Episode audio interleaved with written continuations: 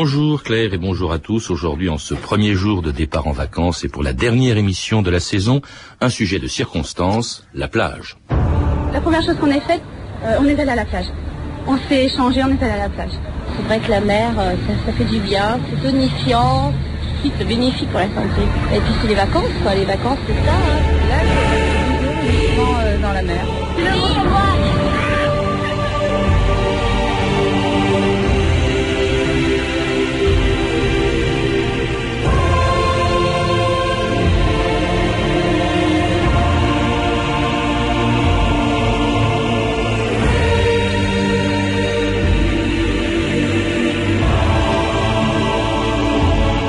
2000 ans d'histoire.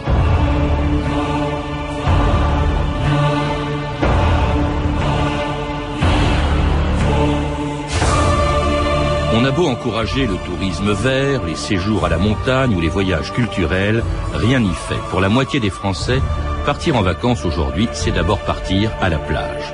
Mais avant d'être envahi par le tourisme de masse, la plage est longtemps restée déserte. Parcourue d'abord par quelques rares touristes, qui osaient à peine mettre le pied dans l'eau, recommandée par les médecins pour les vertus thérapeutiques des bains de mer, mais déconseillée par quelques grincheux qui craignaient qu'elle devienne un lieu de débauche, la plage a mis du temps à devenir la destination préférée des vacanciers qui, tous les ans, à la même date, envahissent aujourd'hui les côtes de France et perturbent sans vergogne la tranquillité des indigènes et des gendarmes d'un des villages les plus célèbres du monde. Bravo Messieurs, leur hache est arrivée. Nous sommes aujourd'hui le 1er juillet. C'est le début des grandes vacances. Le rush des vacanciers a commencé ce matin depuis minuit. Maintenant, ils viennent jusque dans nos bras écraser nos fils et nos compagnes.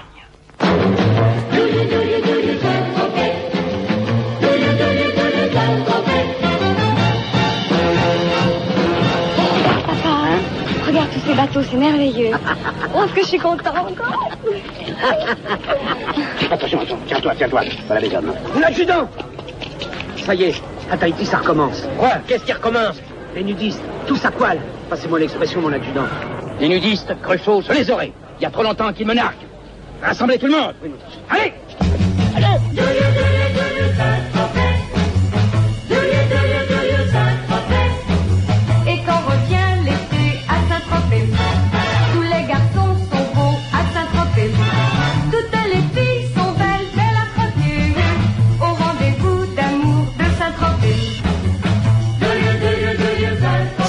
Jean-Didier Urbain, bonjour. Bonjour. Alors comme pour les célèbres gendarmes de Saint-Tropez, c'est aujourd'hui le 1er juillet, jour de départ en vacances, à la campagne, à la montagne, mais surtout à la plage. Vous le rappelez dans un livre, la plage reste la destination préférée des touristes, pardon, des villégiateurs. Parce que vous, dans votre livre, vous dites que ceux qui vont à la plage sont des villégiateurs. Quelle différence avec les touristes? Ah bah, elle est radicale, c'est-à-dire qu'un touriste, c'est quelqu'un qui, comme son nom l'indique, fait un tour, circule, euh, découvre, explore. Le villégiateur, c'est quelqu'un qui se transplante. Au fond, c'est quelqu'un qui voyage pour ne pas voyager et pour oublier le monde, qui s'installe euh, dans une retraite. Au départ, c'était euh, le terme vient de l'italien, c'est se retirer en ses terres en fait. hein. Bah, ma foi, le, le plageur d'aujourd'hui se retire sur sa plage, mais comme dans un désert, c'est une foule solitaire que la foule de la plage et qui très symboliquement d'ailleurs tourne le dos au monde et regarde le vide. On est là pour oublier le monde et absolument pas pour le découvrir. Donc c'est vraiment pas une population de touristes. Alors justement, on l'oublie aujourd'hui, mais il y a un siècle, un peu plus d'un siècle, la plage, les plages de France et d'ailleurs, d'ailleurs, étaient totalement euh, désertes. Euh, Qu'est-ce qui fait que on n'allait pas à la plage au 19e siècle, par exemple? Bah écoutez, c'est c'est Fernand Brodel qui a déjà bien exprimé les choses. Il y a c'est peut-être propre à la culture française, euh, mais pas forcément. Il y a toujours eu une peur de la mer. Peur de la mer. Ne pas oublier que les grands navigateurs étaient de piètres baigneurs, enfin, et que c'était vraiment le lieu de tous les monstres, de tous les abîmes, euh, de toutes les terreurs, euh, de l'inconnu total. Et, Ce que vous appelez la balnéophobie. oui, c'est la balnéophobie, c'est-à-dire que je- croire que historiquement on s'est jeté spontanément dans les flots, c'est une illusion. Puis il n'y avait pas aussi les congés payés, euh, les- les- la plage était loin. du On ne savait pas nager, des. Français, on ne savait pas nager. Alors cela dit, il y avait quand même des gens qui y allaient, Mhm. euh, et ils y allaient pour admirer le paysage, pour le peindre parfois, pour écrire dessus. Vous citez beaucoup d'écrivains du 19e siècle qui sont, qui sont intéressés, ou pour admirer, ou pour prendre contact avec les populations indigènes, c'est-à-dire les pêcheurs. Oui, c'est ça. La première relation au littoral, ça a été une relation, je dirais, quasi euh, ethnologique, parce que c'était au fond le- la, la- la partie du territoire la, la- la moins connue avec la montagne. Dernier refuge, je dirais, des sauvages euh, encore existants sur le territoire. Quand on voit par exemple Flaubert, son voyage en Bretagne avec Maxime Ducamp, découvre la Bretagne comme un bout du monde. D'ailleurs, c'est le Finistère, là où finit la terre, et il a vraiment l'impression d'être aussi loin que quand il va en Égypte, en fait. hein. Euh, C'est un monde euh, effectivement euh, socialement défavorisé, euh, euh, sanitairement pauvre, euh, dégénéré, comme il le dit lui-même, et il découvre cela vraiment, véritablement, c'est comme s'il était au cœur de l'Afrique. hein. Et alors on commence au 19e siècle à mettre quand même courageusement euh, le pied dans l'eau, même si elle est froide, sans plaisir et avec des vêtements qui conviennent. La revue de texte Stéphanie Duncan. Oui, au XIXe siècle, l'intellectuel français semble tourner le dos à la plage. hein. On peut même parler de répulsion dans le cas de Michelet. Aux premières visites que l'on fait à la plage, dit-il, l'impression est peu favorable. C'est monotone, c'est sauvage, aride. Donc pour Michelet, bien sûr, pas question de se baigner.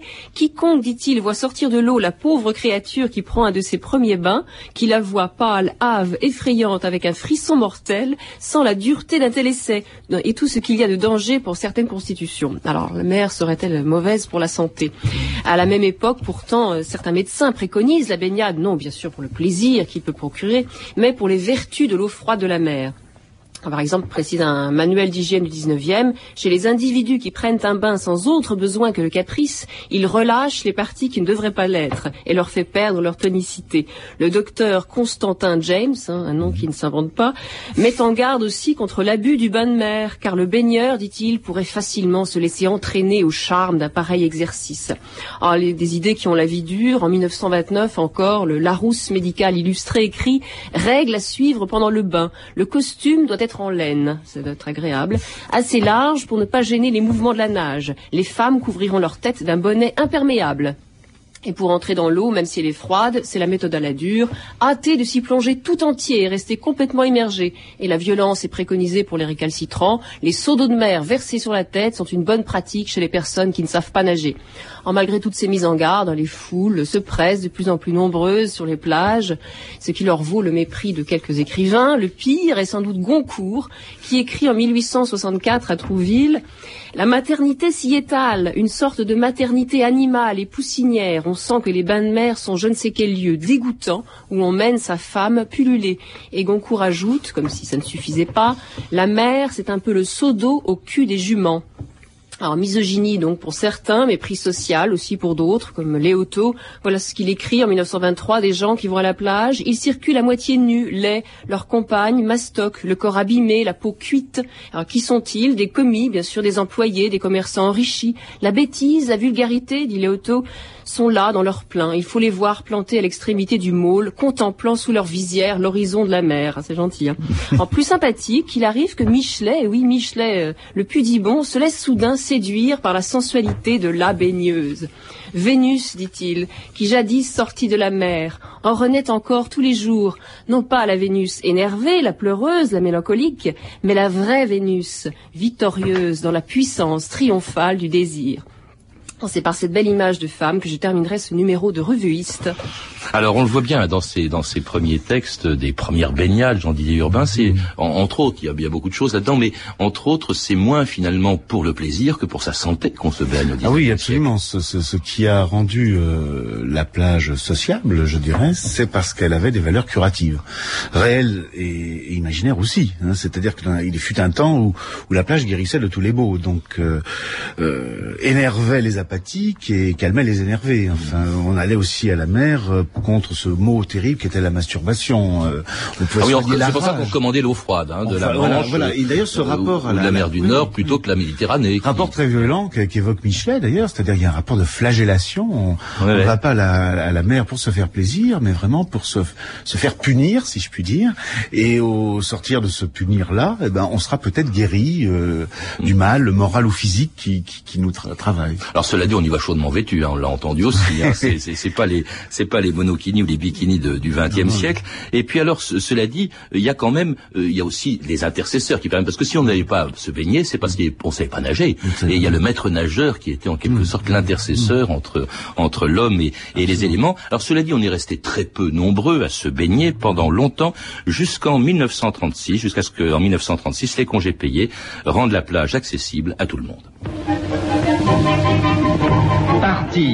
C'est la première joie qu'apportent les vacances aux citadins prisonniers toute l'année de leurs tâches, de leurs soucis, des conventions.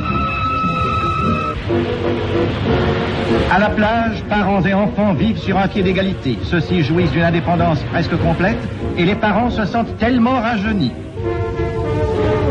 Les vacances payées accordées par notre gouvernement ont rendu cette année aux plages de France toute leur animation d'autrefois.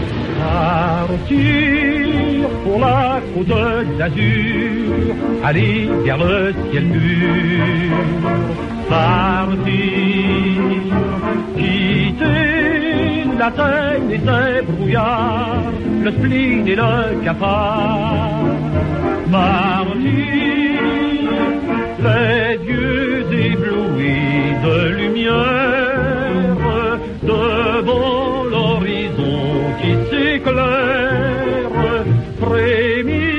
frémir d'espoir et de désir, d'ivresse et de plaisir. Partir.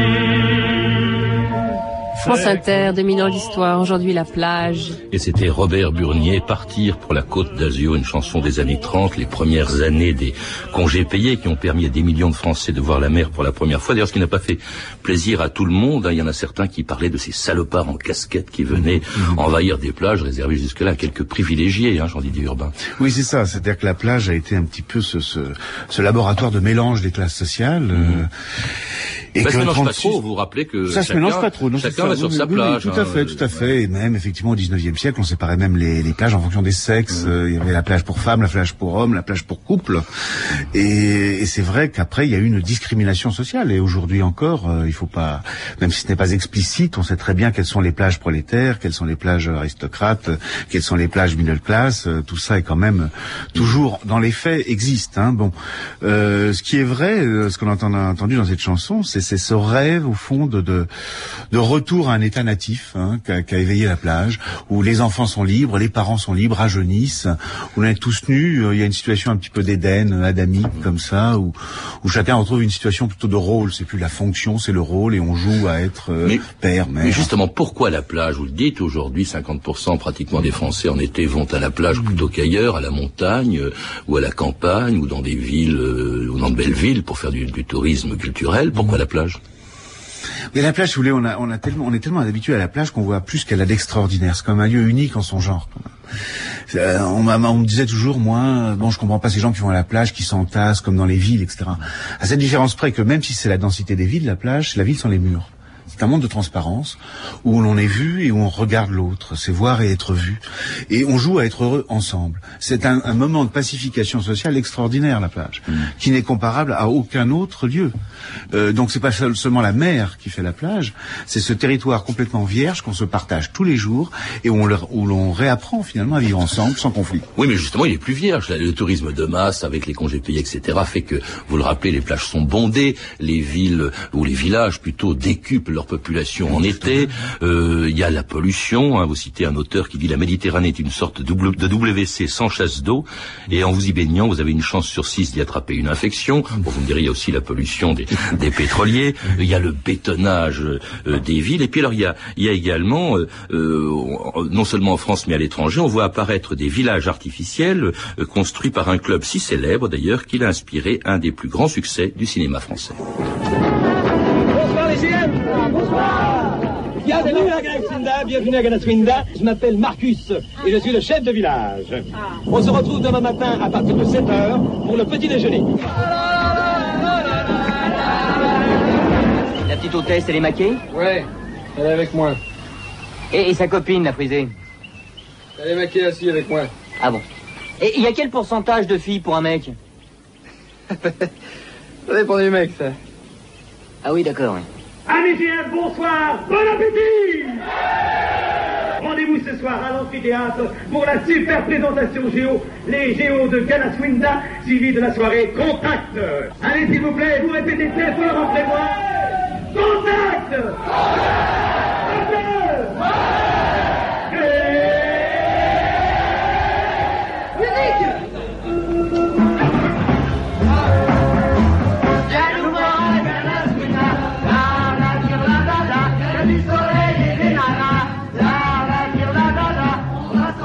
c'était bien sûr Michel Blanc, Thierry Lhermitte, Christian Clavier, Dominique Lavanant ou Gérard Jugnot dans Les Bronzés, une parodie euh, du Club Med euh, où l'on ne se rend plus euh, sur une plage pour voir le paysage ou encore pour sa santé, pour s'y soigner, mais pour draguer, pour conclure, comme disait dans ce film Michel Blanc. Alors non seulement la plage a changé, mais en plus elle change de vocation avec le tourisme de masse. Jean-Didier Urbain. Oui, absolument. C'est-à-dire qu'il faut bien voir que, que la plage est un symptôme de société. Euh, le fait que 25 à 30 millions d'individus se concentrent entre juillet et août sur 4% du territoire national, c'est quand même pas rien. Et qu'il se passe aussi peu de, de, de, de, choses finalement dans cet espace, si peu de conflits, si peu d'agressions, euh, que ça interroge quelque part. Euh, c'est parce que les gens sont là effectivement pour restaurer du lien social qu'ils n'ont pas le reste de l'année. La plage a une valeur thérapeutique. C'est un petit peu le, le divan du psychanalyste euh, offert au plus grand nombre. Euh, dans la mesure on la réapprend à vivre ensemble, à se rencontrer. C'est un petit peu aussi, je dirais, à la société ce que pouvait être le bal populaire à une époque, un espace privilégié de rencontre. La plage, c'est ça aussi, c'est le, c'est croiser des regards, c'est montrer son corps, montrer qu'on a encore un corps montrable, montrer qu'on peut encore séduire, euh, euh, montrer que bah, on a encore des muscles, on sait nager, qu'on peut plaire. Euh, donc c'est un théâtre de la séduction euh, extrêmement important puisque très très positif, je dirais, pour la- le mental de chacun. hein. On va à la plage vraiment pour euh, se refaire une nouvelle jeunesse, justement, euh, comme disait la chanson tout à l'heure. Oui, mais dans, dans le cas de ce club particulier, qui n'est que le premier oui, série oui. de clubs de vacances, euh, alors on, on ne sort absolument pas euh, du, du village, on se dépayse, mais on ne regarde pas les gens euh, du pays où on se trouve. Euh, le, vous le dites, le tourisme est totalement décontextualisé. Ah, absolument, c'est de l'hyper-villégiature, justement. Là, on n'est pas au village pour découvrir le monde. On ne va pas, quand on va au Club Méditerranée en Sicile, on ne va pas en Sicile, on va au Club Méditerranée. C'est-à-dire que c'est le coup de génie du Club Méditerranée, c'est-à-dire finalement, dans les vacances, on ne cherche pas forcément de l'exotisme de l'ailleurs, on cherche du lien social, on cherche de l'entre-soi, on cherche du contact. C'est la soirée contact annoncée, en l'occurrence. Euh, et c'est ça qu'a, qu'a- qu'a, au fond eu, euh, a eu l'idée de mettre en marché, je dirais, le véritable concepteur du Club Méditerranée, qui était Gérard Blitz. Et quand même, au passage, il est intéressant de rappeler que Gérard Blitz c'était quand même ce diamantaire anversois que le gouvernement belge a chargé euh, de la réinsertion des, des, des concentrationnaires belges au, au Ah sortir de la guerre. Hein, et euh, avec cette idée qu'il fallait leur réapprendre à vivre ensemble. Et Gérard Blitz a à cette occasion euh, loué un, un hôtel en Savoie pour regrouper ces anciens concentrationnaires et leur apprendre à vivre ensemble. Et une fois, il a été dans un camp de vacances en Corse que dirigeait sa sœur, c'est en 1949, à Calvi, et il a dit mais finalement c'est exactement euh, ce que fait ma sœur, c'est exactement ce que j'ai fait moi avec les concentrationnaires. Il a déposé les statuts du club méditerranéen, ils ont ouvert le premier village en 51 au Baléares, et c'était ça le, le- le coup de génie du club méditerranéen, c'est dire on vous vend pas de la destination, on vous vend du bonheur d'être ensemble, du lien social, euh, euh, de- du mélange, du mélange de sexe, de langue, de nationalité, etc. Ça a été ça. Donc effectivement décontextualisé parce que le motif du voyage, c'était absolument pas de découvrir une région inconnue, c'était de redécouvrir les autres et de partager euh, des joies ensemble. Oui, il y avait en, en plus une espèce d'idéal social. Euh, Trigano, Gilbert Trigano disait qu'au fond, c'était un lieu où toutes les classes sociales pouvaient se mélanger. Ça, ça a beaucoup évolué. Ce n'est plus le cas ni du Club Med, ni des autres. Non, non, ce n'est plus le cas aujourd'hui, mais c'est vrai qu'au départ, l'idée du Club Med, on a même parlé de mini-socialisme euh, euh, concernant le Club Méditerranée, ne pas oublier que euh, Michel Trigano, euh, Gilbert. merci, Gilbert Trigano a été quand même membre du Parti communiste. Il y avait un idéal effectivement communautaire à l'origine de ça, avec qui plus est des, des gentils membres qui étaient des gentils membres pris dans une logique de participation à la vie collective, ce qui n'est plus le cas du tout aujourd'hui. Aujourd'hui, effectivement, on n'a plus des vacanciers qui sont euh, pris dans une logique de consommation participante. Ils sont pris plutôt dans une logique de consommation attentiste. Ils attendent qu'on leur propose des services, ça leur plaît ou ça leur plaît pas. Tandis que le club méditerranéen, c'était les gentils membres qui le faisaient eux-mêmes. Hein, il y avait un côté autogestionnaire, je dirais, dans le Club Med, qui effectivement aujourd'hui a totalement disparu. Oui, parce qu'il y a une espèce de, de ségrégation de fait qui se forme entre les différentes catégories de clubs, de trois ou quatre étoiles. Je sais pas s'il y a des étoiles pour ces pour ces clubs, mais on n'accepte pas euh, l'indigène, c'est-à-dire l'habitant du pays où on se trouve, hein, sauf pour faire le service, bien entendu.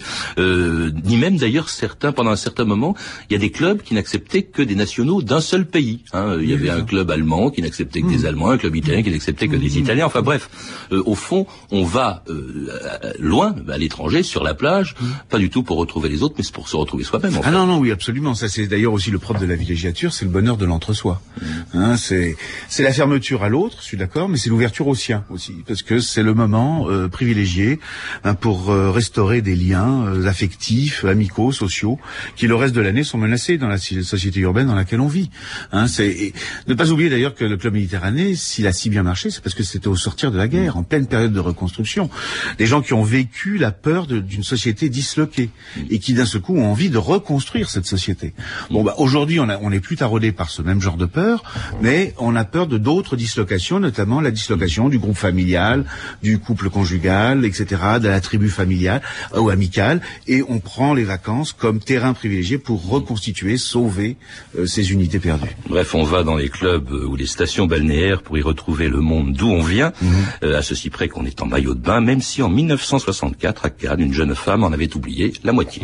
L'affaire du monokini rebondit. Les juges de la Cour d'appel d'Aix-en-Provence semblent maintenant être favorables au monokini. Ils ont relaxé hier soir une jeune femme qui s'était exhibée l'été dernier sur une plage de Cannes dans cette tenue ou dans cette absence de tenue comme vous préférez. Dans ses attendus, la Cour d'appel d'Aix a tenu à faire savoir que le spectacle de la nudité du corps humain n'avait rien en soi qui puisse outrager la pudeur, à condition évidemment qu'il ne soit pas accompagné d'une attitude provocante et qu'il ne tourne pas à l'exhibitionnisme. L'opinion maintenant sur ce problème d'un Marseillais célèbre, je n'ai pas besoin de vous dire ni son nom ni ses qualités, vous allez reconnaître sa voix et son accent. de seins nus tous les soirs dans les balles ou dans des réunions au bord de mer empêcherait certainement les mâles, dont je fais partie, d'avoir ce désir que nous avons toujours eu en se disant peut-être qu'elle est bien foutue.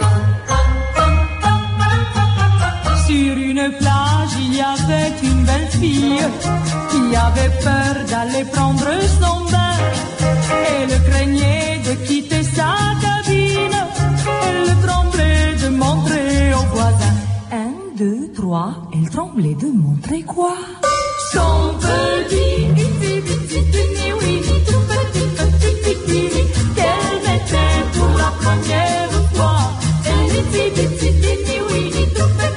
Et c'était Dalida, ici, Bitsy, petit bikini, une tenue qui n'a plus grand-chose à voir, euh, Jean-Didier Urbain, avec euh, ce qu'on appelait naguère les costumes de bain.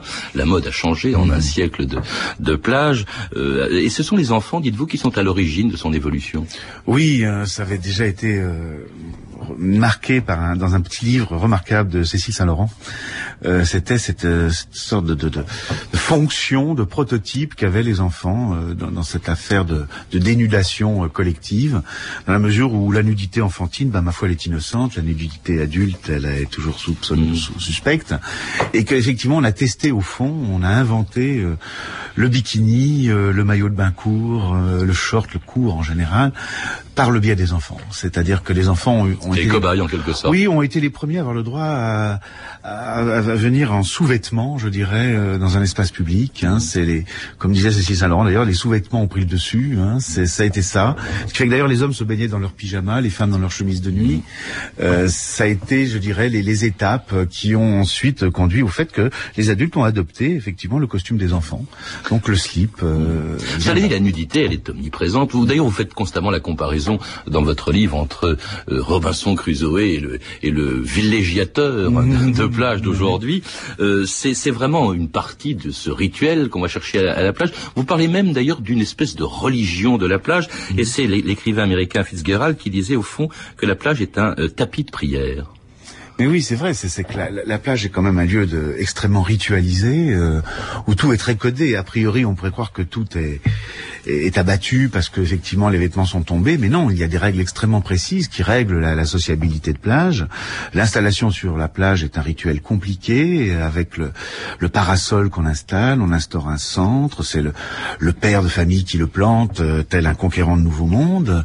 Et à partir de là, on se délimite un territoire à coups de rabane, à coups d'ombre portée, à coups de glacière, à coups de palmes, de seaux, de ballons, etc. Euh, tout ça est extrêmement ritualisé. On s'installe même d'une façon extrêmement intéressante. Je veux dire que les familles qui s'installent sur la plage s'installent face à la mer, dans une position comme si elles regardaient la télévision. Alors que les jeunes adolescents s'installent sur la plage en étoile. Eux, ils ne regardent pas la télévision, ils se regardent entre eux. Est-ce que ça va durer longtemps, euh, Jean-Didier Urbain? Parce qu'au fond, la plage, comme lieu de vacances, n'a pratiquement qu'un siècle. Est-ce que dans un siècle, on ira à la plage aussi nombreux qu'aujourd'hui? Écoutez, je pense que de- depuis le temps qu'on annonce que la plage est démodée, euh, tous les faits vont dans le sens contraire. Simplement, la plage s'internationalise, se mondialise. Donc, euh, on voit que des destinations touristiques émergentes, qu'on pourrait croire a priori attirantes pour leur exotisme, sont d'abord et surtout des lieux de villégiature. Que ce soit la Crète, que ce soit le Vietnam, que ce soit le Mexique, on va aussi là-bas et si loin pour se baigner. Donc, je crois que la plage, maintenant, c'est beaucoup plus qu'une réalité géographique. C'est un concept, un produit marketing, on, on pourrait dire, où se rejouent partout, décontextualisés, toujours les mêmes scènes. La scène de l'entre-soi, de la nudité, euh, du bien-être ensemble.